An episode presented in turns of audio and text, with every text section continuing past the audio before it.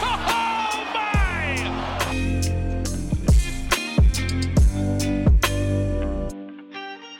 Bonjour à toutes et à tous et bienvenue pour ce nouvel épisode de Beyond the Hoops. Je suis Quentin et je serai votre hôte pour aujourd'hui.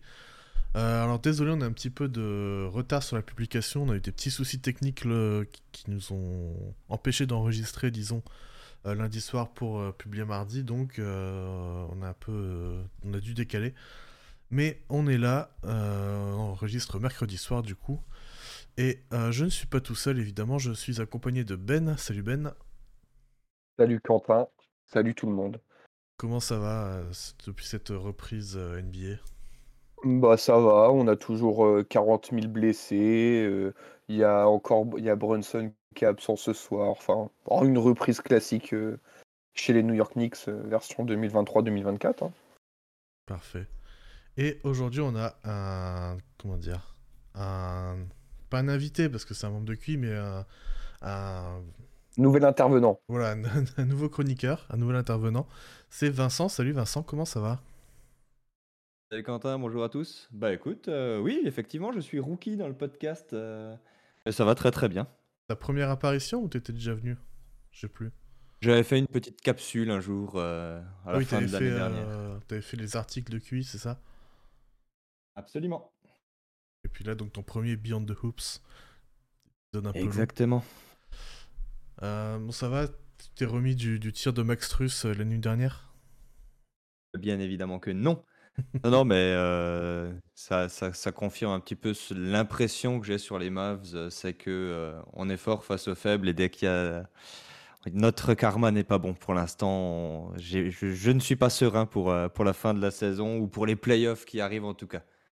Ouais, on en parlait un petit peu même dans la, dans la conve. Je crois que c'est Jérémy qui disait qu'il il avait un peu de mal avec, avec les Mavs, notamment en contender. Donc, à voir, à voir ce Oui, que ça va donner. J'imagine, euh, j'imagine aucun exploit. euh, peut-être euh, aller accrocher la sixième place, ce serait bien. Passer un tour et puis quand on tombera sur plus fort, euh, on tombera aussi avec les honneurs. Voilà. Voilà. Déjà mieux que certaines franchises, donc euh, faut, faut relativiser. Oui, bon, on Euh, essaye. Dans les petites, euh, dans les petits trucs, les petites news qu'on a vu passer là récemment, on a eu la blessure de Trey Young qui s'est fait opérer là. Il va être absent pendant au moins 4 semaines. Et ça, c'est vraiment le coup dur pour les Hawks, euh, qui sont vraiment euh, dans la panade au niveau du classement, qui se bah, battent, euh, je crois, pour la euh, dixième place. Ça, Ouais, ça ressemble quand même à un, un abandon de poste grossier quand même, hein, parce que déjà que c'était pas fantastique, on en parlait la semaine dernière, je crois, quand on faisait un peu le, le, enfin, le- la preview de la deuxième partie de saison, et on, on disait déjà que c'était compliqué pour les Hawks avec un peu de chance. Enfin, Azad notamment, on les voyait bien accrocher une septième ou huitième place et se faire euh, éclater au, premier tour. Bon, là, ça semble quand même euh, très très mal barré, rien que pour la pour la comment dire euh, pour les play-in. Après, j'ai pas vérifié les c'était à combien ça c'était ils avaient combien d'avance sur le 11e, 12e j'ai- J'ai j'ai ça sous le nez. euh, ils ont leur chance qu'ils ont, c'est qu'ils ont quatre victoires d'avance sur les Nets et sur les Raptors qui sont euh, 11e et 12e ex aequo. Ouais. Et par contre, ils sont bon, ils sont dans le slip des Bulls avec une victoire de moins. Mais derrière, euh, enfin devant plutôt, la 8e, la 7e place, euh, ils ont euh, 6,5 victoires de retard. Ça me semble, euh, ça me semble très très loin. On va pas et puis on va pas revenir sur euh, les débats sur le play-in, mais le fait que potentiellement ces mecs-là peuvent finir dixième et en deux matchs sortir une équipe qui a 10 victoires de plus qu'eux, bon, euh, c'est un Ouais, peu là, tu un prêches peu un scandaleux quoi. Tu, tu prêches un convaincu. Euh, je sais pas toi, Vincent, comment Ouais, t'es deux, sur ouais. le play-in, mais euh, Ah non, bah, on avait rédigé un pamphlet contre le play-in avec Valentin euh, à l'époque où la mesure est sortie et je n'en démords pas. Je trouve que c'est une hérésie totale. Ou alors il faut euh, alléger le calendrier, quoi, parce que sur 82 matchs, normalement, tu peux départager des équipes. ouais. Je, je- bah, c'est pareil, on va, on va pas se lancer dans ce débat, mais euh, ouais, on, a, on a tous des avis assez tranchés sur le play-in et le calendrier, j'ai l'impression. Eh Moi, j'ai bien, une- mais- juste une Vas-y. petite question là-dessus pour toi, euh, Quentin, enfin même euh, Vincent.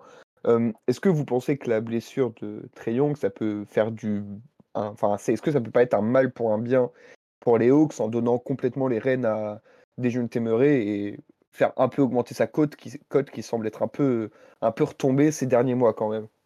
Bah, moi, je me dis, ça marchait pas avec Trey Young, mais tout seul, je me demande si c'est pas justement mieux du coup. euh, Enfin, tu vois, c'est la compatibilité entre les deux donc, sur laquelle enfin, on a des doutes, euh, tout ça.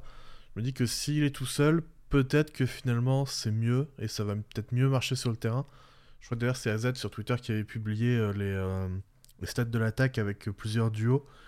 Et il y avait justement Young Dejounte où ça marchait pas très bien, c'était un offensive rating assez moyen. Et t'avais à côté Trae Young et Bogdanovic, ça marchait très bien, et euh, Dejounte Murray et Bogdanovic où ça marchait très bien. Donc peut-être, peut-être que ça marchera un peu et qu'ils pourront aller accrocher une neuvième place au classement. Inespéré.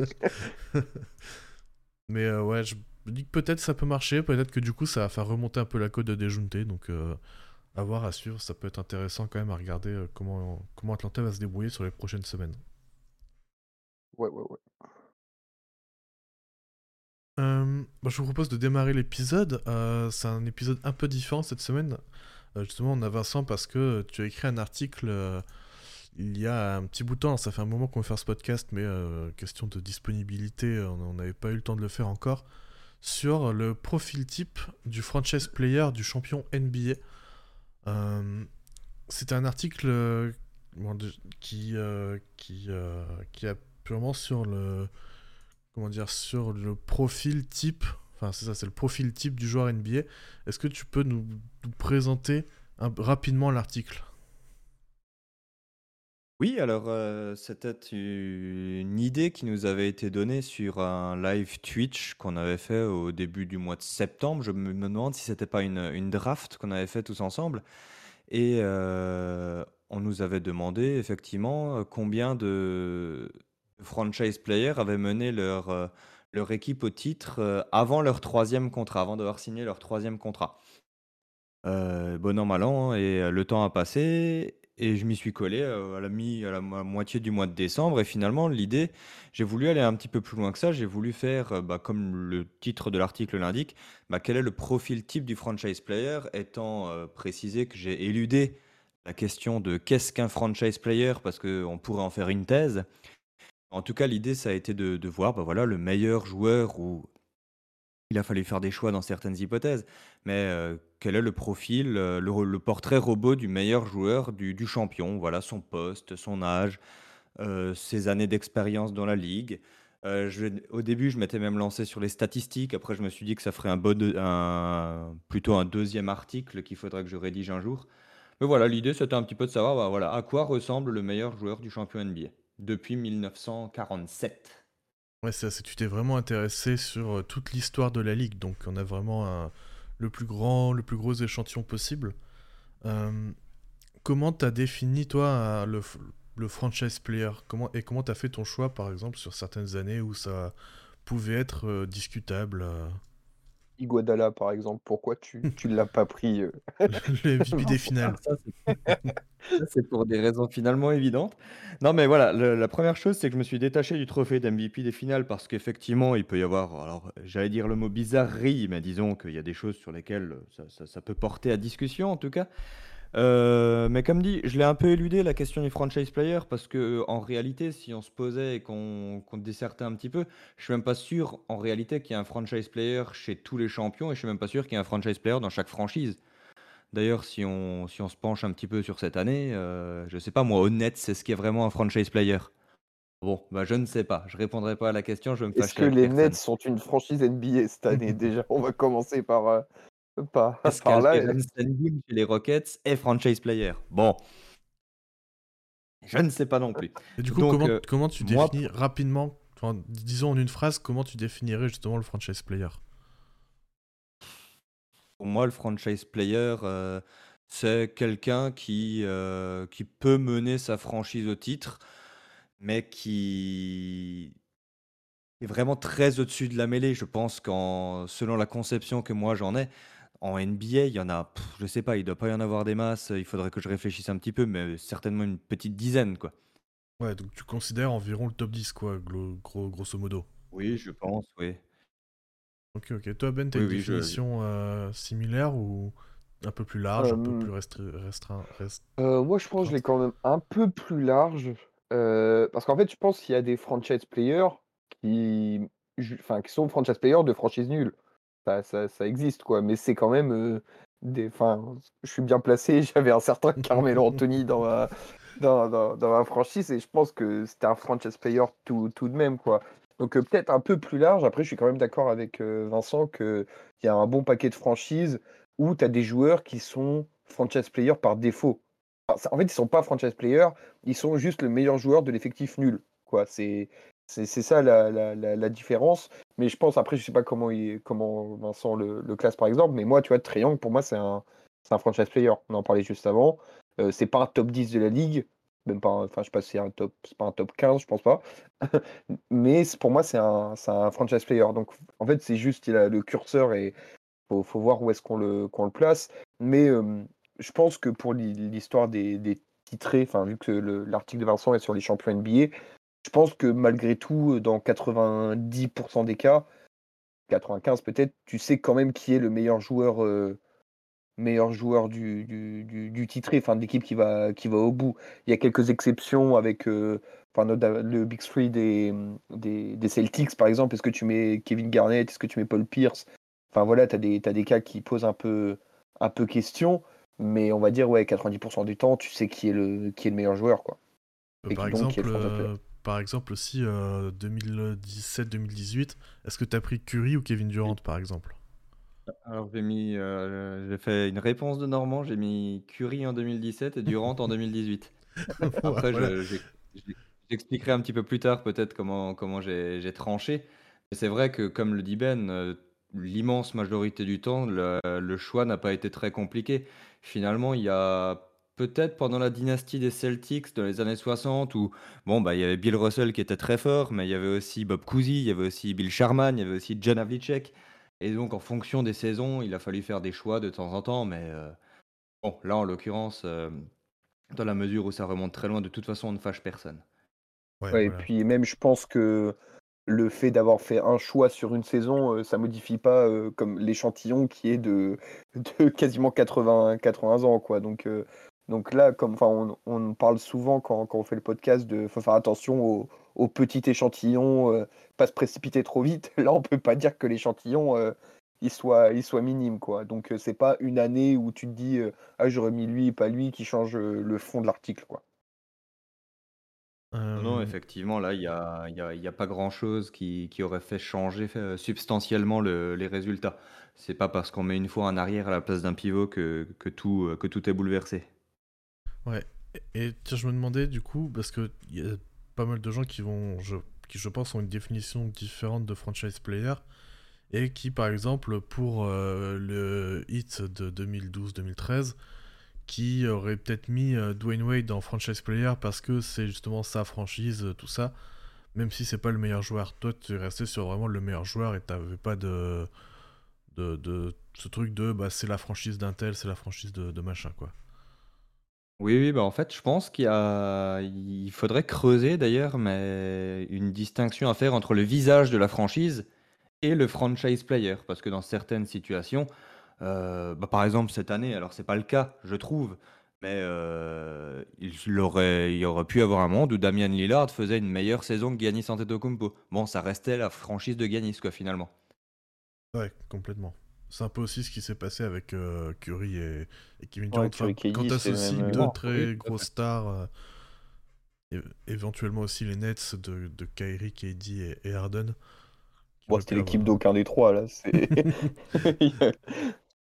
Ouais, Ouais, le débat se pose surtout qu'il y a quelqu'un qui est déjà là depuis un moment. Curry, c'était ça. Il était là depuis euh, 10 ans, mais, ou un peu moins, mais euh, voilà, Durant était vraiment très, très, très, très fort. ouais, exactement. bon joueur, en effet. Mauvais. Et du coup, donc dans l'article, tu, euh, tu regardes donc euh, plusieurs choses et tu regardes d'abord euh, le poste. Et au final, sur le poste, on se rend compte, et un peu sur le reste aussi, mais je trouve surtout sur le poste, on se rend compte quand même que l'archétype du franchise player, c'est un peu le reflet de l'évolution de la ligue sur, euh, sur les 80 dernières années. Ouais, oui, oui, c'est c'est clairement le cas.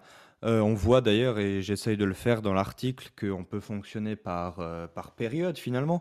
Mais je trouve qu'il y a une certaine logique parce que finalement, la face de la ligue, peu importe euh, la période, elle a toujours été façonnée par ses meilleurs joueurs. Aujourd'hui, voilà, on présente la NBA comme étant souvent une ligue déliée. Alors, c'était peut-être plus le cas il y a encore, il y a encore 3-4 ans.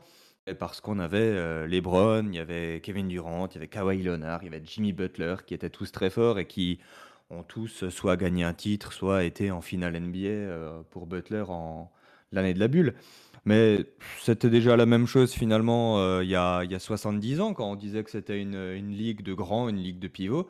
Bah, bien évidemment, il y avait euh, George Mikan, il y avait Bill Russell, il y avait Will Chamberlain, il y avait Karim Abdul-Jabbar. Donc en fait, le franchise player, j'ai l'impression qu'il voilà, c'est un petit peu le porte-étendard de la ligue et c'est le visage de la ligue. On parlait avant des visages de franchise c'est le visage de la ligue. Et puis, euh, il y a peut-être même un autre débat à avoir, euh, c'est peut-être que euh, en fonction de qui est dominant au sein de la ligue, on cherche toujours son stopper, j'ai l'impression. Ce qui fait que, bien, bien évidemment, quand on cherchait le chaque stopper, ben, on cherchait un pivot de nouveau, quoi. Ouais, c'est complètement ça. Et puis, quand, quand LeBron était là, on cherchait des, des, des Kawhi, des compagnies. Oui, oui, je pense qu'il y, y, a une certaine logique là-dedans. Maintenant, je pense que ça, ça, a un petit peu évolué et qu'on n'est plus vraiment dans la recherche d'un d'un stopper avec notamment les défenses qui se jouent beaucoup sur les rotations, les aides et tout ça. Mais, euh, mais ouais, à l'époque, euh, oui, c'est ça, c'était, euh, bah, t'as un très bon joueur, bah, tu cherches un joueur pour défendre dessus, tout simplement, quoi. Il n'y avait pas vraiment de... Enfin, c'était pas c'était ça, quoi.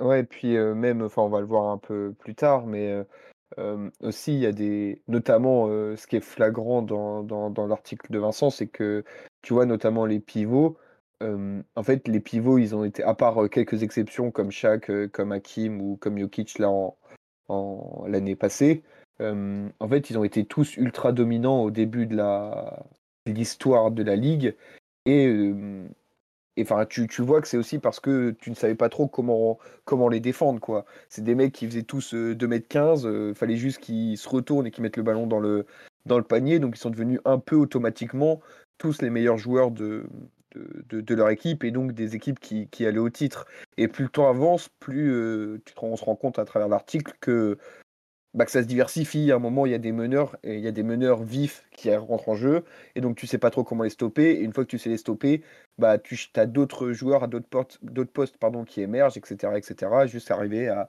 à Lebron, Lebron qui domine pendant plusieurs années. Et euh, maintenant que, on va dire, euh, l'ère Lebron se termine petit à petit, bah, il y a d'autres alternatives qui, qui, entrent en jeu, avec peut-être ce coup-ci le retour de pivot, mais grandement différent de ce qu'on avait vu dans les années 50 euh, ou 60. Quoi. Ouais, ce que tu notes, c'est que tu, tu, sépares un peu en deux périodes pour les pivots, jusqu'en 1983-84, où euh, avant ça, enfin dans la première période, tu avais euh, plus de la moitié des joueurs, c'était des pivots, et euh, maintenant c'est à, peine, peine 20%. Quoi, donc, avec, et encore, il y a Jokic qui a fait monter un peu le chiffre là l'année dernière. Ouais, c'est tout à fait ça. C'est que sur les 25 premières années d'existence de la Ligue, donc entre 47 et 71 inclus, bah, on avait 20 pivots enfin les 20 franchise players, donc encore une fois, franchise player, là, j'utilisais cette formule pour dire le meilleur joueur de l'équipe championne. Euh, il y en avait 20 qui étaient des pivots. Donc euh, finalement, c'était une majorité écrasante. Et euh, ce que dit Ben, c'est d'ailleurs tout à fait juste, c'est que jamais il n'y a eu autant de diversité depuis, on va dire, bah depuis 2009, on va dire, il y a déjà tous les postes qui sont représentés. Ce qui n'était pas le cas sur les décennies précédentes. Euh, ah en fait, les, années 2000 n'étaient pas super diversifiées entre les trois titres de chaque et euh, Tim Duncan qui était dans le coin. Ça n'était pas diversifié du tout. Mais depuis lors, oui, euh, on, a tous les postes qui sont, qui sont représentés, même à plusieurs reprises, sauf les pivots, avec effectivement Nikola Jokic qui, bah, qui, qui, porte l'étendard des grands l'année dernière, en ah, attendant peut-être que les Sixers parviennent à gagner. Avant lui, lui c'est chaque, non? C'est chaque. Ouais, avant lui, c'est chaque. Ah ouais, c'est ça. Il a fallu un certain temps quand même avant qu'il revienne. Euh... revienne quoi. Ah bah, 20, bah, 20 ans, ouais. 20 ans, ouais. Qui est... Ce qui est long quand on parle de NBA quand même. Ouais. Et donc après, on a une période, euh, ouais, on a donc la grosse période des pivots, et puis après, c'est, euh, c'était un peu Juste plus les peut-être, meneurs. excuse-moi pour, euh, Vas-y. pour finir sur les, les pivots. Bah, ce qui est intéressant aussi, c'est qu'il y a eu ce désert de 20 ans avec les révolutions, les trois points, etc. Et on voit que même à travers la, la, enfin, la formation, les jeunes, etc., maintenant, les enfin, il y a- des jeunes pivots qui se sont réadaptés au jeu et qui arrivent maintenant dans la ligue avec, euh, avec des, des, aspérités à devenir le, le meilleur joueur de, bah, de la ligue et potentiellement des, des, des champions, notamment Victor. Il y avait euh, Sengun, je sais pas jusqu'où il ira, mais il y a, y, cette idée-là, ou Holmgren, ou des, ou des mecs comme ça. Et on, se rend compte que, hum, en fait, c'est assez, euh, évolutif quand, un poste est déserté et, dans, le, dur, notamment le- les pivots.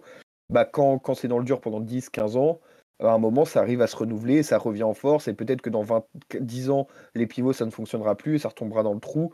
Et c'est, enfin, en tout cas, le- l'article de, de Vincent permet de voir quelles ont été les, forces en présence à quel, quel moment, et, on se rend compte que les, trous se, comblent forcément à un moment, quoi. Ouais. Et donc, euh, il y a eu cette période après, euh, les pivots, il y a eu beaucoup de meneurs.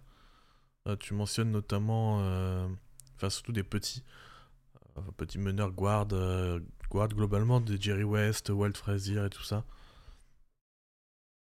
Ouais, il y a en fait, il y a eu plusieurs, heu, 2-3 périodes, on pourrait même dire, où les les petits, ont mené leur franchise au titre. Effectivement, la 1re occurrence, c'est bon, il y en a une qui est, perdue au milieu de tout, c'est Bob Cousy en 1957.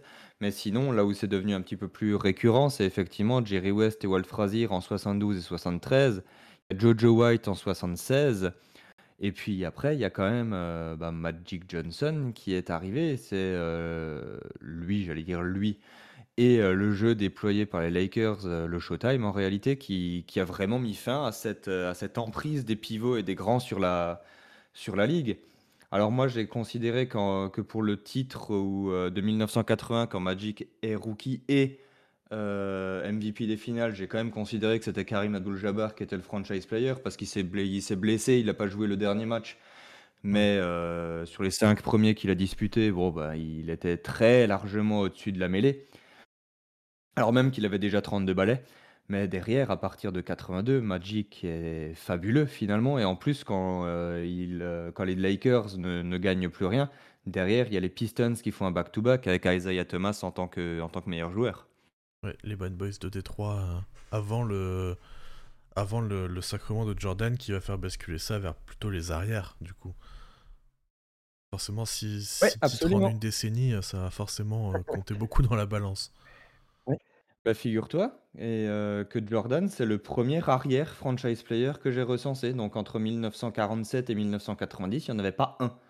Et soudainement, heu, 6 titres en 8 ans, suivi de, bah, de Rip Hamilton en 2004. Bah, pas on parlait avant des difficultés de déterminer un franchise player chez les Pistons de 2004, c'est quand même pas facile entre Chauncey Billups, Rip Hamilton, heu, Ben Wallace, Rashid Wallace. C'est une équipe très et collective en plus, voilà. donc euh, il y a- il y avait pas Oui, vraiment voilà, de ouais. joueurs qui euh, statistiquement ressortaient euh, énormément.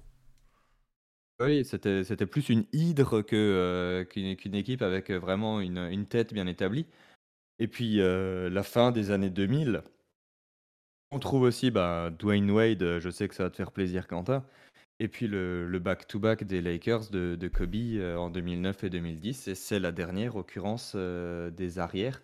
Finalement, il y en a 10 dans l'histoire, mais elles sont toutes, heu, regroupées entre 1991 et 2010 en en l'espace de 20 ans tout rond. Et vrai avec qu'on- euh, trois joueurs, quoi. Ouais. Et C'est trois, Ouais, 4 trois avec Rip joueurs. Hamilton, mais Ah oui, oui, c'est Rip ça, ouais. Hamilton, pardon, j'avais oublié, oui, oui. Mais euh, ouais, ouais, c'est. Rip Hamilton, qui a un cas, comme on l'a dit, un peu, un peu particulier, mais enfin, je sais pas comment on peut ouvrir le débat, mais c'est vrai que ça montre que peut-être qu'avoir un arrière dominant pour aller au bout, faut que l'arrière soit très, très, très, très dominant, quoi. C'est, c'est, y a pas de, pas de juste milieu. Ça n'existe pas les, les arrières qui sont bons, mais qui t'amènent au bout. Non, c'est, faut que t'aies un, une légende, une légende NBA, quoi. Donc, Oui. euh, c'est vrai. c'est peut-être que c'est c'est un poste euh, ultra exigeant qui, en fait, on compte tellement individuellement sur toi. Parce que c'est vrai que le poste de pivot, comme on l'a dit, bah, tu peux avoir euh, d'autres euh, peut apporter beaucoup de choses en dehors du scoring, enfin de la dissuasion, etc. À la main, c'est pareil, t'es pas forcément qu'un meneur euh, scoreur, Magic ou Isaiah Thomas, ils avaient énormément d'autres qualités. C'est vrai que quand on prend en compte un, arrière, bah, l'arrière, c'est un scoreur pur et dur qui doit mettre des points dans des moments importants et c'est tout. Et donc c'est peut-être pour ça qu'il y, en a, il y en a moins, c'est que juste il y en a moins qui ont atteint ce niveau d'élite au poste, au poste d'arrière. quoi. Ouais, si on regarde aujourd'hui, disons les vrais arrières, que euh, voilà, des, des- des vrais vrais arrières, on a quoi? Donovan Mitchell, Devin Booker, Anthony Edwards qui est encore un peu jeune. Bah, tu est-ce que c'est pas arrière ou pas? Ouais, bah je posais la question. Ouais, je, En fait, c'est ça, c'est qu'il y a aussi beaucoup de, de meneurs qui sont passés arrière, enfin des arrières qui sont passés meneurs et qui ont pas, pas nécessairement un gros volume de création ou qui sont, euh, enfin de playmaking plutôt, ou qui sont, euh, oui, ou qui, qui, qui sont juste pas forcément très bons là-dedans, qui vont arriver à créer des décalages et lire parfois un peu assez correctement la défense, mais c'est pas des, c'est voilà, c'est c'est pas des playmakers, c'est plus le poste de meneur qui a changé plus que euh, plus que le Ouais, oui le- la- les, les arrières quoi. Je suis d'accord, mais c'est un poste qui n'existe plus vraiment. Enfin, à part cas très exceptionnels. Et en plus, à chaque fois qu'il y a un cas exceptionnel qui sort, genre David Booker, tout le monde dit c'est le regen de Kobe ou de Michael à Bah chaque fois, tellement on en, on en voit plus des mecs, euh, des mecs comme ça. Enfin, maintenant, les... enfin, j'ai l'impression que ceux qui étaient avant des individualistes, enfin, individualistes avec des grands guillemets comme ça sur le poste euh, d'arrière, il y en a, ils sont un peu peut-être plus décalés au poste d'ailier. Là où il y en avait beaucoup moins avant, c'était peut-être plus des cols bleus avant les ailiers. Et maintenant, c'est les ailiers qui ont pris un peu ce rôle de créateur individuel offensif, quoi. Ouais, c'est ça. Et puis maintenant, les arrières, t'as beaucoup. T'as soit du, euh, du scoreur un peu, tu sais, le fameux euh, dynamiteur en sortie de banc, ou le mec qui peut scorer le, le- Les microwave Jordan les Clarkson, ouais. Clarkson, les Tyler Hero, les. euh, Enfin, les compagnies, quoi. Williams. Nick Young. Malik Monk, euh, voilà, ce, ce Jordan Poole, ce genre de joueur.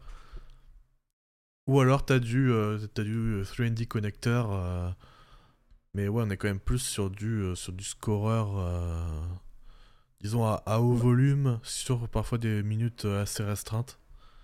Et qui sont là pour dynamiter un peu, ouais. En même temps, quand, en fait, ce qui, ce qui ressort aussi, c'est que plus on avance dans le temps, plus de la data est utilisée, et plus on se rend compte, par exemple, que Kobe, alors euh, tout, très bon, très très grand joueur, mais il y a des moments de sa carrière où c'était quand même loin d'être euh, le mec le plus efficace sur le terrain, qui avait beaucoup de forcing, et euh, ça lui a permis de gagner beaucoup de titres. hein. C'est, très bien parce que c'était la période qui correspondait à ça. Mais aujourd'hui, tu peux plus laisser un mec, un mec faire ce que Kobe faisait en, en, en 2000 ou 2002, quoi. Ça, ça marche plus. Euh, les, systèmes défensifs sont beaucoup trop établis, les datas sont beaucoup trop fortes, et les gars comme ça, ils sont, euh, ils sont stoppés avant le début de, la, de, leur création, et, plus, rien, plus rien ne passe.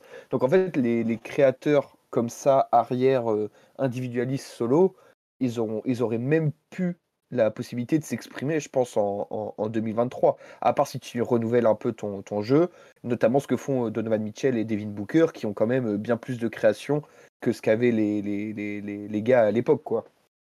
Ouais, complètement. Donovan Mitchell, ouais, là j'ai noté euh, ouais, Donovan Mitchell, Anthony Edwards, Devin Booker.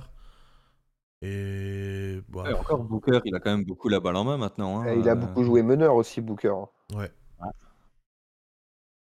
Limite Booker, j'ai l'impression, alors que- Ouais, c'est le prisme inversé de Jamal Murray qui joue aussi un petit peu comme un, comme un combo vu que c'est Jokic qui a beaucoup la balle en main. Mais Booker, j'ai le sentiment que c'est un petit peu la même idée. Ouais. Bah, en fait, ça n'existe plus les équipes, euh, même à la, à la Miami euh, début 2010, où tu as un meneur qui juste remontait la, la balle, quoi. Enfin, le, le dernier en date, c'est pour moi, c'est euh, euh, James Harden euh, Rockets avec euh, Pat Beverley à côté de lui, quoi. Ouais, c'est vrai que quand tu regardes les équipes, euh, finalement, lesquelles ont, dans les, disons dans les vraiment les, les top équipes, lesquelles ont un, un meneur avec euh, faible, faible volume, qui remonte la balle et qui fait hein. pas grand chose d'autre, tu vois. Les Boston, Boston, Ouais, j'allais dire, c'est- peut-être peu pas lui différent, rendre hommage, quoi.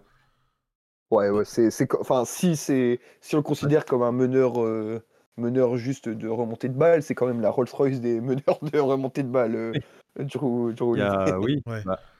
bah, Mike Conley qui, qui remonte, enfin qui n'a plus c'est de. Ouais, grosses, euh, de grosses euh, responsabilités, même si encore une fois, le considérer comme juste un meneur qui remonte le ballon, c'est un petit peu Et- tristoun pour lui. Oui, Ouais, non, mais je veux dire, c'est pas le, c'est un joueur qui va être euh, 4, 5ème. Ouais, quatrième, ouais, qui est trois- troisième ou option, quatrième tu option vois. offensive, quoi. Ouais. Parce que Clippers maintenant c'est James Harden. Ou avant, c'est vrai qu'il y avait un peu ce truc, euh, mais euh, Nuggets c'est Jamal Murray. euh, Phoenix c'est un peu Bradley Bill, Devin Booker. Euh, Là, je les cherchais Peli- chez les Pelicans, mais en fait, ça doit être McCollum qui Ouais, est, c'est McCollum, ouais. Ouais, ouais. C'est pareil, c'est un joueur qui a quand même un certain un volume et qui est un, un créateur pour lui-même avant d'être un playmaker ou euh, un joueur d'équipe, quoi. Non, mais en fait, à part si t'as un... la transition. Ouais, c'est un arrière qui a fait la, la transition. Mais en fait, à part si tu un meneur, un arrière euh, historique, comme l'était James Harden euh, dans la deuxième partie de la décennie euh, 2010, euh, bah ça, enfin, ça marche plus quoi. Il y a personne, personne qui tente le coup en fait même. C'est même pas que tu vois des, tests et tu dis ah ça marche pas. C'est juste les gars ils prennent même plus un arrière pour lui donner la balle en main comme un, comme on faisait dans les années, des années 2010, des 2000. Et le fait que le, il y ait aussi un recul du euh, du mid-range, bah ça rentre, euh, ça rentre là-dedans parce que Jordan, euh, euh, Kobe, etc. Ils, ils étaient beaucoup réputés pour, euh, pour prendre ces shoots qui sont aujourd'hui euh, un peu euh, euh, évités au maximum par tous les coachs NBA, quoi. Effectivement. Euh, Moi, je suis en train de faire le tour des équipes. En réalité, j'ai l'impression que, hormis euh, potentiellement Minnesota, tu as vraiment que les équipes du fond des classements de chaque conférence qui ont un meneur qui n'est pas, euh, qui n'a pas vraiment de grosses responsabilités. On peut penser au Jazz, on peut penser euh, aux Wizards, donc euh, aux ça- Spurs. Ouais, c'est plus par défaut que par choix. euh, ouais, mais tu je- Ah, pas dit que c'était un choix. hein. Ouais, non, je sais, je sais, c'était pour appuyer ce que tu, ce que tu disais. Et tu vois, Ouais, même Charlotte, par exemple, ils ont la Melo Ball, les Pistons, ils ont Kay Cunningham.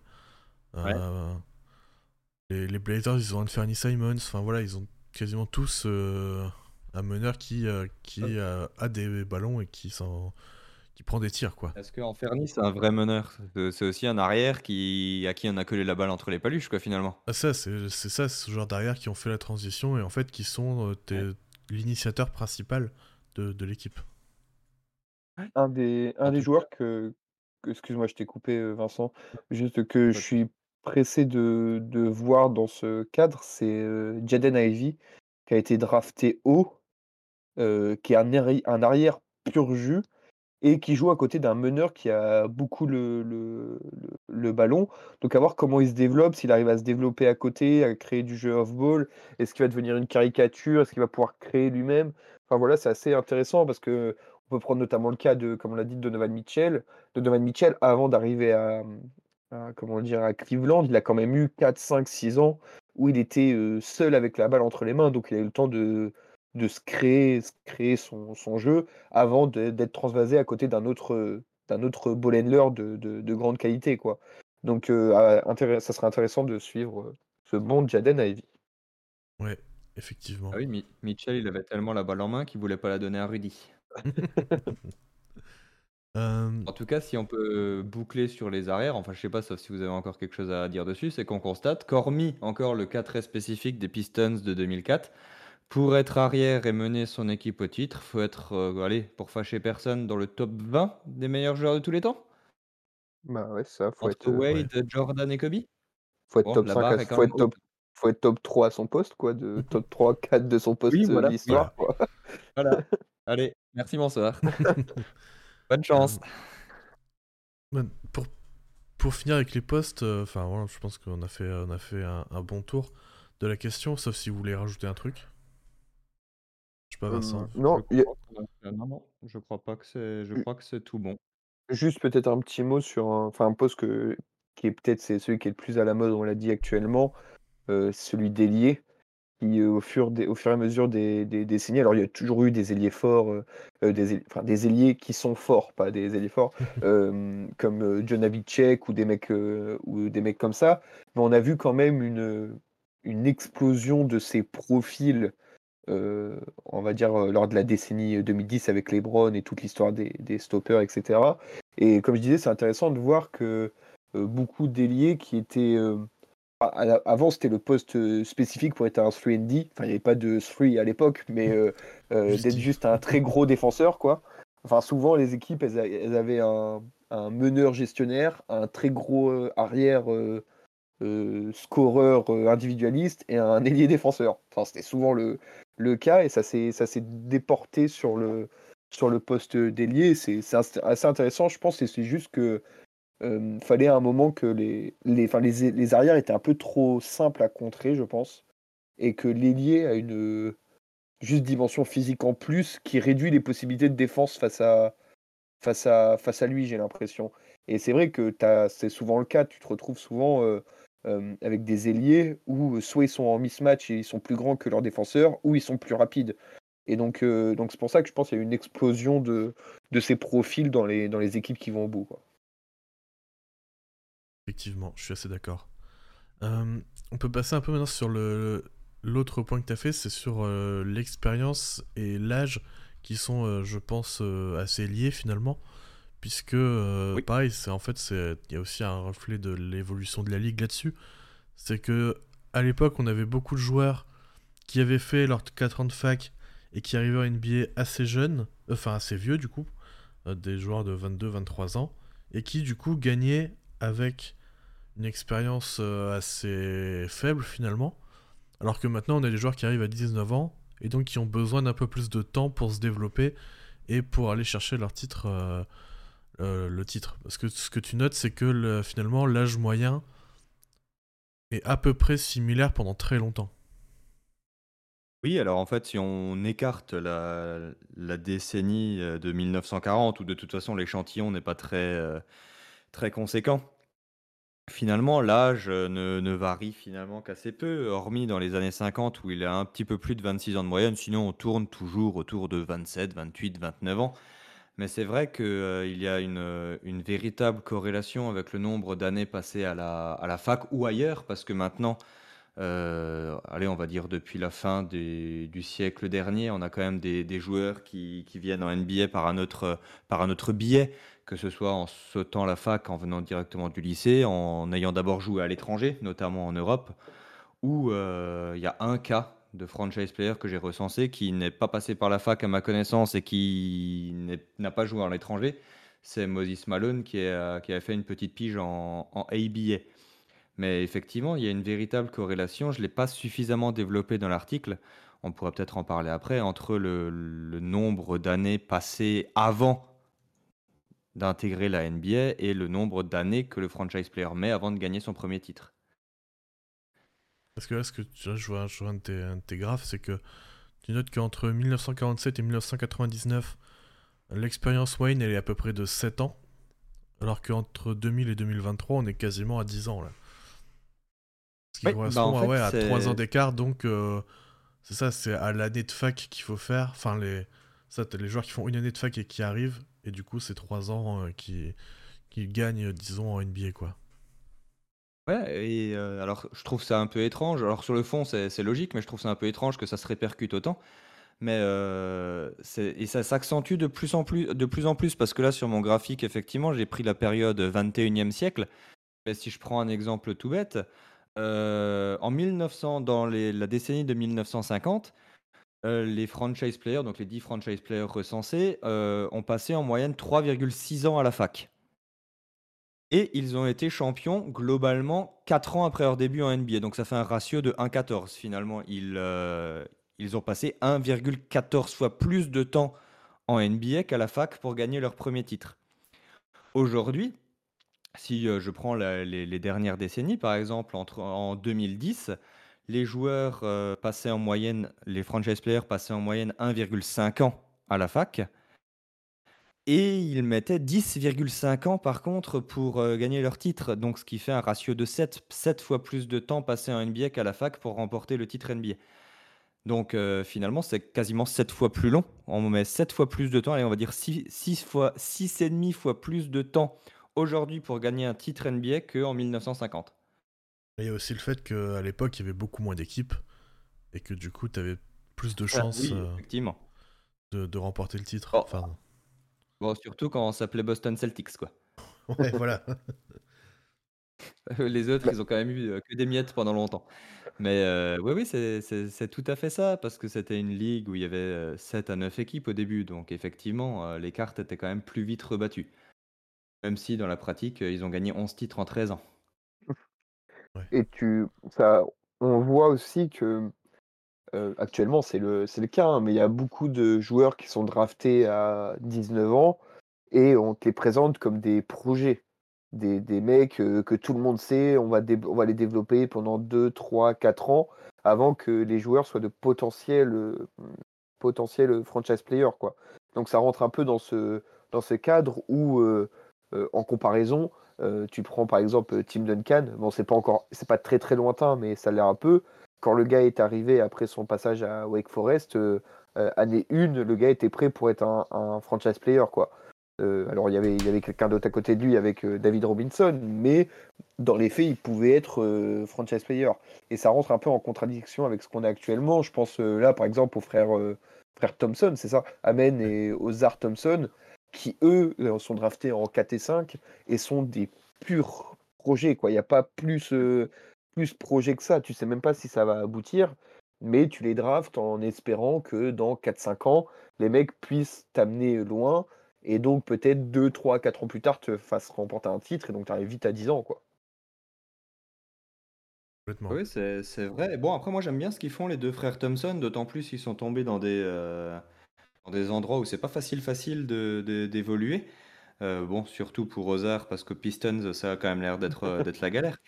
Mais mais c'est vrai, oui, aujourd'hui, les j'ai l'impression qu'à la draft, on se projette surtout sur le potentiel, sauf très rare cas où où on savait, où on pouvait du moins, heu, s'imaginer assez facilement que le joueur allait, répercuter son talent en NBA, Zion, on, pouvait imaginer par exemple que euh, lorsqu'il était sur ses deux jambes, il allait devenir très très fort. Kate Cunningham, tout le monde était assez unanime pour dire qu'il allait être très très fort. Victor, euh, de toute évidence, euh, les seuls sceptiques qu'ils étaient aux États-Unis. Alors que le cas de Tim Duncan, d'ailleurs, c'est rigolo que t'en parles parce que j'ai mon tableau Excel sous les yeux.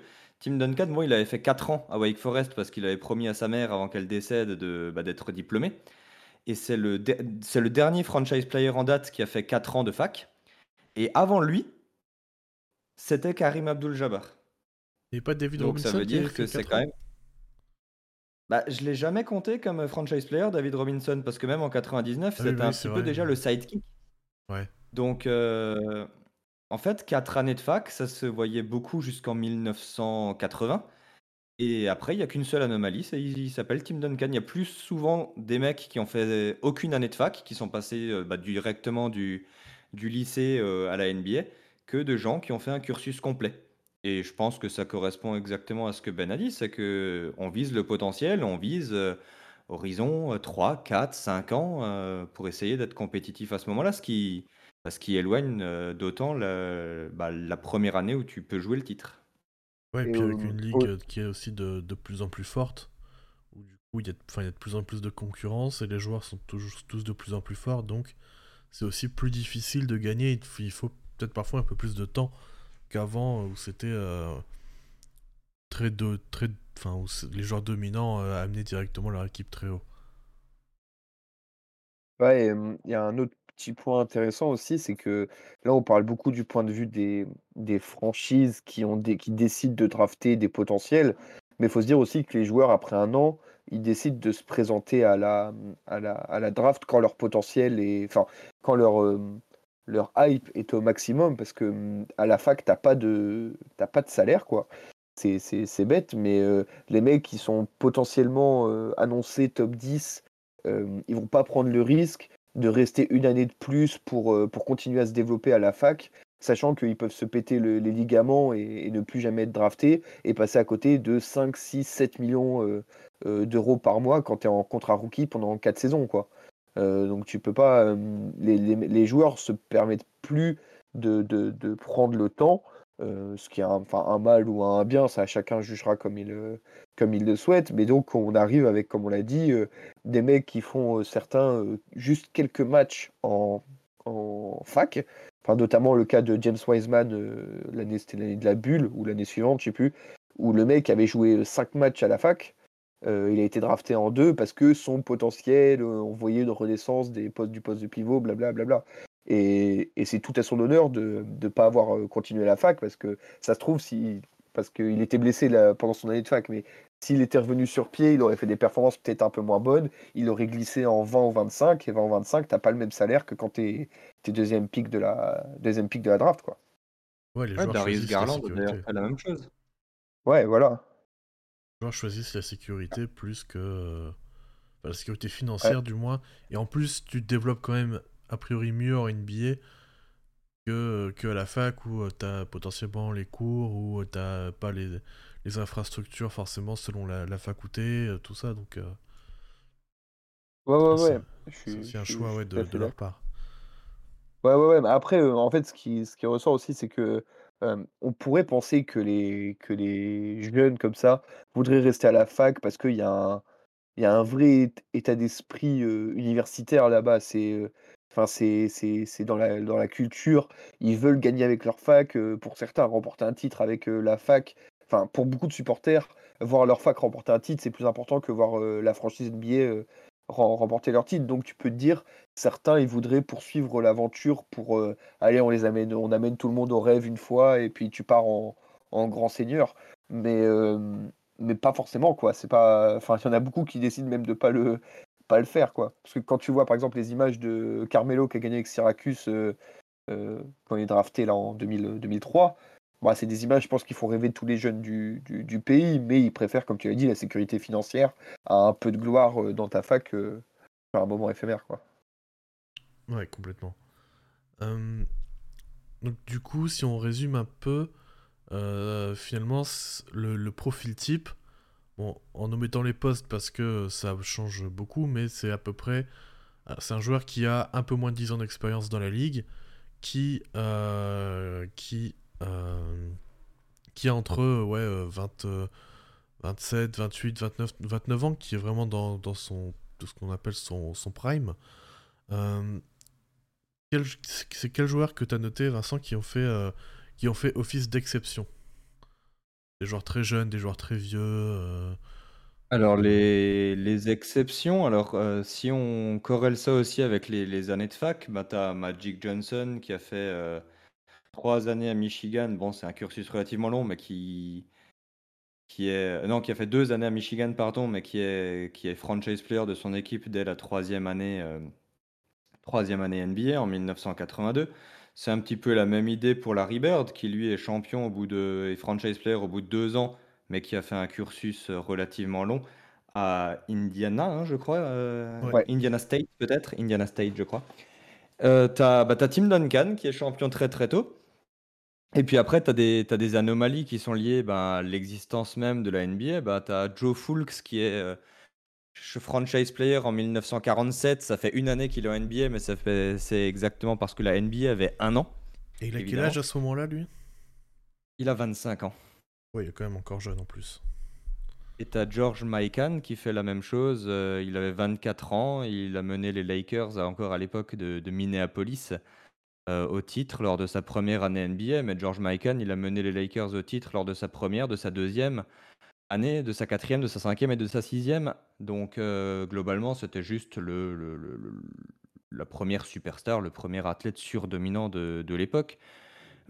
Et à contrario, pour les joueurs qui ont euh, accumulé une très grande expérience quand ils ont mené leur franchise au titre, bon, bah, le, le- le plus expérimenté, ça va surprendre personne, c'est le LeBron James de la bulle qui avait 17 années de NBA dans les cannes. Et derrière, tu as Kobe Bryant de nouveau avec les Lakers en 2010 et tu as un petit groupe de joueurs qui avaient 13 années d'expérience au moment de- de- d'être le meilleur joueur de leur franchise. Bah, tu as déjà LeBron James avec Cleveland en 2016. Tu as Tony Parker, tiens, Cocorico, avec les Spurs en 2014. Tu as Dirk Nowitzki, ça c'est un Cocorico pour moi, avec les Mavs. Ou sinon encore euh, Ke- euh, Kobe Bryant en 2009, évidemment. Kevin Garnett. Euh, Michael Jordan 98, enfin voilà, plein de quelques joueurs à 13 ans.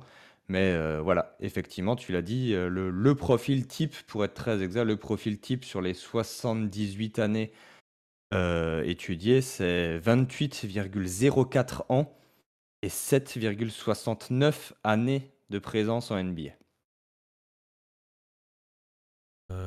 Avec une tendance qui au vieillissement. Je crois que dans les, dans les exceptions, tu as oublié de mentionner Wade en 2006, mais peut-être que tu es biaisé et du Ouais, coup, tu pas pu le mentionner. Je, je mentionne pas les gens qui sont champions juste parce qu'ils ont tiré 144 lancers francs en un match. Allez, le coup des lancers francs, j'aurais dû faire un bingo, tiens.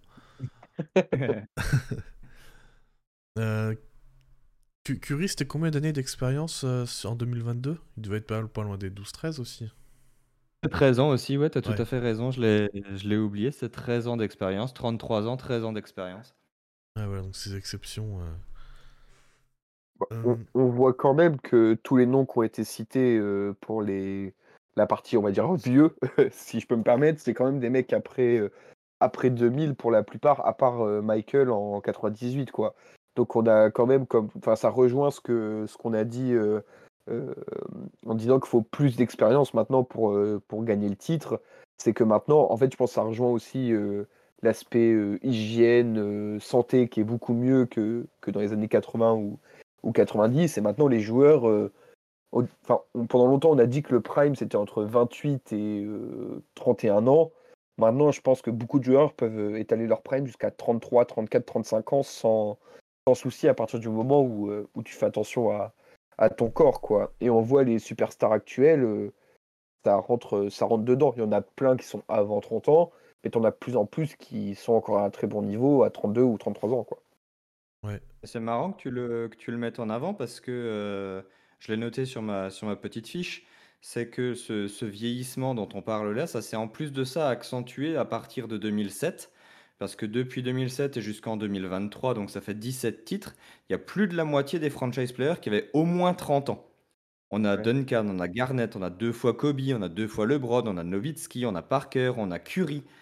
Donc euh, tout ça, c'est- c'était des mecs qui, au moment... Alors Curry, il faut faire attention, parce qu'en 2015 ou en 2017, il n'avait pas déjà 30 ans, mais en 2022, il les avait. Euh, tout ça, ce sont des mecs qui, au moment où ils ont mené leur franchise, ils avaient dépassé la trentaine. Et ça, c'est quelque chose qu'on voyait finalement très peu euh, auparavant. Hormis cas exceptionnels, euh, mais encore une fois, les cas exceptionnels que je peux vous recenser, c'est euh, bon, Ah, Jerry c'est- West, euh, c'est Karim Abdul-Jabbar, c'est Michael Jordan. Bon, En fait, C'est ça, bon, c'est c'est- euh, c'est des Hakim joueurs qui Olajuwon. sont, euh, c'est des joueurs qui sont C'est dans, juste des mecs trop forts pour la ligue, quoi. C'est c'est des Oui, mecs voilà, qui sont c'est- dans, c'est- qui sont dans le top de l'histoire de la ligue carrément. C'est pas juste euh, top de Bah, leur c'est- époque, quoi. C'est ouais. C'est bien souvent des MVP, quoi. Jerry West, je crois qu'il ne l'a pas été, mais il a dû tourner autour. Mais Jordan, il l'a eu je sais pas combien de fois. Olajuwon, il est MVP. Euh, tout le reste, ils l'ont été. Kobe l'a été, Garnett l'a été, D- euh, Dirk l'a été, LeBron l'a été, Curry l'a été. Que voulez-vous que je vous dise? Pour durer longtemps dans la ligue et mener votre franchise au titre en étant vieux, faut être MVP. Voilà.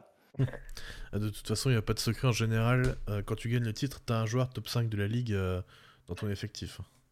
Oui, oui, bah oui, oui. Bah, de toute façon, là, les, les- les noms euh, des, des franchise players en question, c'est vrai que c'est voilà, c'est très rare d'avoir un mec, voilà, là, euh, 1976, Jojo White. Bon, c'est vrai que ça n'excite personne, mais c'est, ce sont des extrêmes minorités, quoi. Ah, c'est ça, toujours les exceptions, les fameuses exceptions. Euh, si on devait regarder aujourd'hui, en prenant donc le profil type que tu décris, alors on peut se baser un peu plus sur euh, le- la période actuelle, hein. Donc euh, environ 10 ans d'expérience, entre disons 29 et 30 ans, 31 ans, bon à peu près, hein, on peut prendre un peu plus, un peu moins. Euh, Est-ce qu'on peut prédire, entre guillemets, le champion, euh, le champion NBA Moi je, je me suis noté, donc il y a Yanis, Embiid, Jokic, Kawhi à peu près qui rentrent là-dedans, dans les critères. Qu'est-ce que vous en pensez sont les mecs ce sont les mecs euh, qui collent le plus de critères. Alors moi, quand, tu m'as envoyé la trame, j'ai fait ça avec euh, quatre critères. Donc euh, le poste, mais bon, ça, on sait maintenant que ça a moins d'importance qu'il y a euh, 50 ans. L'âge, l'expérience en NBA le nombre d'années à la fac, vu qu'on en a parlé. Et effectivement, le joueur qui coche le plus de cases, enfin les joueurs, c'est Giannis, parce que 29 ans, c'est pile poil plus ou moins dans ce qui se fait aujourd'hui. 11 années d'expérience. Pour l'instant, sur le début de la décennie 2020, les franchise players ont 11 années et demie d'expérience. Il a pas de cursus à la fac, mais il a joué un an en Grèce avant d'arriver en NBA, dans un club euh, dont je ne prononcerai pas le nom, pour éviter d'injurier les gens. Et euh, allez, on va dire qu'il est ailier fort, c'est un joueur de l'aile, quoi. Et le deuxième, c'est effectivement Kawhi Leonard, qui lui est ailier, ce qui se fait le plus en ce moment, qui est un petit peu âgé pour ce qui se fait aujourd'hui parce qu'il a déjà 33 ans, dis donc, le bougre. Il a 12 années d'expérience, donc on n'est pas loin des 11 et demi que je mentionnais. Et deux années à la fac, ça colle très bien. Il y a un dernier mec qui colle pas mal, qui coche pardon, pas mal de, de critères, mais je ne suis pas certain que vous pourriez le trouver parce qu'on le considère peut-être pas comme un franchise player. Paul George? Non, c'est pas Paul George, mais c'est dans la bonne ville. ouais, c'est c'est ce que j'aurais Ah, Anthony dit. Davis. Ah, mais oui, en plus, tu Ouais, en bah oui. parlé. euh. Anthony Ouais, Davis. Anthony. Davis, il- alors le poste, on va dire que ça ne colle pas sur les standards de- d'aujourd'hui, même si on a Nikola Jokic, on a Joel Embiid. Mais Anthony Davis, il a 30 ans, il a 12 années d'expérience, donc deux critères qui collent. Il a un très court cursus à la fac parce qu'il a fait qu'un an. Ça, ça match finalement très bien. Mais il a le Brown à côté de lui, donc c'est pas le franchise player. Mais c'est Donc les le Lakers seront pas champions. Yes Voilà, j'ai pas, pris en- j'ai pas pris en compte LeBron James parce que en fonction de ces critères-là, bon bah il ne cocherait plus rien, mais c'est Ouais. encore Ouais. une fois l'anomalie. Bah, Justement, est-ce que euh, il y a des joueurs qui peuvent, qui peuvent faire partie des exceptions? Je ne pas à LeBron, mais il y a évidemment aussi des joueurs comme euh, Luka Doncic, Jason Tatum. euh, Ah, c'est Euh, ceux Tatum, il a, le- Tatum, il a le bon poste, donc c'est déjà pas mal. Après, il est un peu jeune. euh, alors, les, 25 les ans. supporters des Celtics, ils essayent de nous faire croire qu'il a encore 19 ans. Mais c'est pas vrai. Euh, il Comme a Ben 25 ans. 7 années d'expérience, une année à la fac. Euh, Doncic, lui, il ne coche aucun critère, si ce n'est qu'il a le physique d'un ailier, mais euh, bon, il est meneur. hein. Globalement, non, on a Devin Booker qui est pas mal aussi. euh, Dans Ouais. 2-3 ans, il va cocher tous les critères parce qu'il a 27 ans, il a 9 années d'expérience, donc ça c'est pas mal, un court cursus à la fac. Et on a Jokic qui est franchement, euh, franchement pas mal aussi, si ce n'est qu'il avait joué 3 ans au Kaka Mega Visura, euh, donc c'est le club de là-bas qui a changé à peu près 108 fois de nom euh, en fonction des sponsors. euh, qui... Bon, bah, après c'est Jokic quoi. On n'a même pas besoin de se pencher sur les statistiques ou de jouer à Madame Irma, il est juste beaucoup trop fort. Ouais. Et finalement, quand Et on se penche J'ai sur... un autre, euh, Vas-y, vas-y. j'ai un- une autre option potentiellement pour vous. Euh, 29 ans, euh, drafté en 2014 après une saison universitaire. Ailier fort, Julius Randle. Vous en pensez quoi? Ah, tu J'étais m'as en eu, train de chercher. tu m'as eu complètement. Bravo. c'est pas Jalen Brunson, votre euh, franchise player? Bah, S'il faut qu'on s'arrange pour gagner un titre et que ce soit Randle, euh, moi je, je veux bien moduler un peu. hein, Ah, pas de T'es pas souci, compliqué. hein. ouais, peu importe. hein. Euh, euh, du coup, ce que je voulais dire, c'est euh, sur les joueurs qu'on a mentionnés, bon, peut-être à part Luca et LeBron, et du coup Anthony Davis, par extension, c'est que c'est toutes des équipes qui sont aussi euh, contenders finalement. Ah oui, oui, tout à fait. Bah, on a les... Les Avec Jokic, on a les Nuggets. Avec Kawhi, on a les Clippers, effectivement. Avec Giannis, on a les Bucks. Bah, c'est souvent d'ailleurs des mecs qui ont déjà gagné. hein. Euh, finalement. Parce que oui, bah, c'est que des mecs qui ont, déjà gagné. Et on a la, jeune garde qui arrive derrière et qui ne coche pas encore les critères, mais parce que ça fait pas suffisamment de temps qu'ils sont là. Et si ça fait pas suffisamment de temps qu'ils sont là, bah, c'est parce qu'ils sont trop jeunes. Mais c'est tous les Tatum, Anthony Edwards, Shea Gilgus Alexander, euh, Trae Young, Fox, Zion Williamson, Luka Doncic, Morant, je l'ai mis dans mon petit truc, même si, euh, bon, Ouais, En ce sera moment, pas pour euh, cette année. non, il est pas. Non, non, effectivement. Mais euh, voilà, ce sont des mecs qui, euh, peut-être, potentiellement, un jour seront considérés comme franchise players parce qu'ils ont emmené leur franchise au titre. Mais, euh, mais en fait, ouais, les, les papis font de la résistance, quoi. C'est tout. Ouais, c'est ce qu'on remarque sur les dernières années entre euh, LeBron et Curry, ça a pas mal euh, fait monter la moyenne d'âge. Ouais, et puis même, euh, on- enfin, là, il est, il a- il est pas encore champion, mais avec Yanis, il a un Lillard qui est un peu plus vieux. Enfin, il a fait pas mal de, de- d'années de, de fac, je crois, donc il est plus vieux que, que ceux de oui, sa. Lillard, cursus total, ouais. Ouais, Je cursus crois qu'il a total, fait voilà. 4 ans à la fac. Je, je savais plus si c'était 3 ou 4, mais ouais, ouais, c'est, ça. Donc euh, il est comme, enfin, il est aussi un peu plus âgé. Les Clippers, donc il y a Kawhi, il y a Paul George et il y a Harden qui commence à être aussi, euh, aussi un peu, euh, un peu âgé. Donc euh, ouais, il y a une vraie génération. En fait, tout alors, avant, les, quand tu rentrais dans ta trentaine, tu, tu régressais. Là, tu as une, un bon groupe de joueurs qui ont entre 30 et 35 ans et qui, euh, qui se stabilise à haut niveau. Même Butler, je sais pas quel âge il a exactement. ça doit être dans le même. Hein. Ouais, voilà, donc je, je pense pas qu'il était encore pour l'instant. Ouais. Donc c'est vrai que tu as toute une génération de, de, joueurs qui, puis comme on l'a dit, c'est ça rentre dans les joueurs qu'on, enfin en tout cas de l'extérieur, qu'on l'air à part Arden, qu'on l'air d'avoir une hygiène de vie assez irréprochable quoi. parce que Butler, Butler, on rigole un peu de lui, mais c'est un bosseur énorme. Curry, Lillard, LeBron, on va pas, on va pas répéter ça 500 fois quoi. Donc ouais, ça rentre, ça rentre en jeu et puis l'amélioration des, des structures, des, des, du matériel de santé, du data, enfin etc. Tout ça fait que potentiellement on va avoir des joueurs qui vont avoir des primes de 23 ans à 35 ans quoi. Luka Doncic par exemple. aussi avec ça va avec l'évolution du jeu aussi parce que on constate qu'aujourd'hui si les mecs ils peuvent jouer voilà à très haut niveau jusqu'à 33, 34, 52 ans si on est LeBron James. Euh, ça coïncide aussi avec le fait qu'on va de moins en moins dans la raquette quand même. On prend moins de coups, il y a moins de contacts parce que euh, ben, il y a le spacing, euh, le tir à trois points s'est démocratisé. Peut-être que ça, ça joue quand même. Bien sûr. Ouais, c'est clair. Oui, c'est moins rugueux que. Enfin, ça en déplaît à, à beaucoup d'anciens, mais c'est c'est moins rugueux et c'est sûr que pour les corps, ça fait beaucoup moins de, beaucoup moins de dégâts, quoi. Complètement.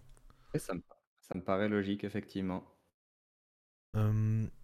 Est-ce que vous avez des choses à rajouter sur cet article, sur cette évolution du jeu, sur voilà, ces, ces, franchise players?